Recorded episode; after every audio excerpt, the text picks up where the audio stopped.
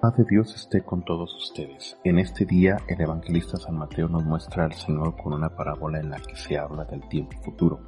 Se nos dice de una red que es echada al mar y recoge peces de distinta clase y calidad, los cuales en tierra son clasificados en dos grupos, buenos y malos. Ahora bien, es importante advertir que la clasificación de los peces no le compete al hombre, ya que su mirada está oscurecida por el pecado en otras palabras, no tiene derecho ni poder para hacerlo.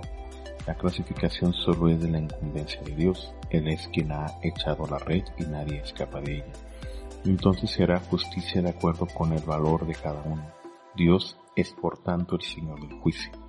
Por otro lado, la parábola quiere enfatizar la suerte de los, de los desleales.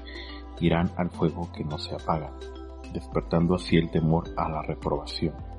Aunque en esta vida podamos tener éxito y prestigio, cuando exteriormente aparezcamos como intachables y no salga a la luz nuestro mal, no olvidemos que el juicio divino sacará a la luz la verdad y la calidad de nuestra existencia. Aún en el día de nuestra muerte recordemos que nuestro comportamiento no se olvida, más bien se recuerda con una claridad total.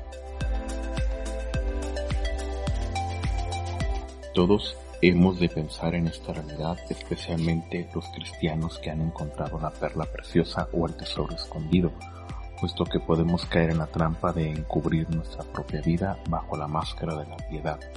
Interiormente podemos ser malos cuando buscamos no a Dios, sino a nosotros mismos.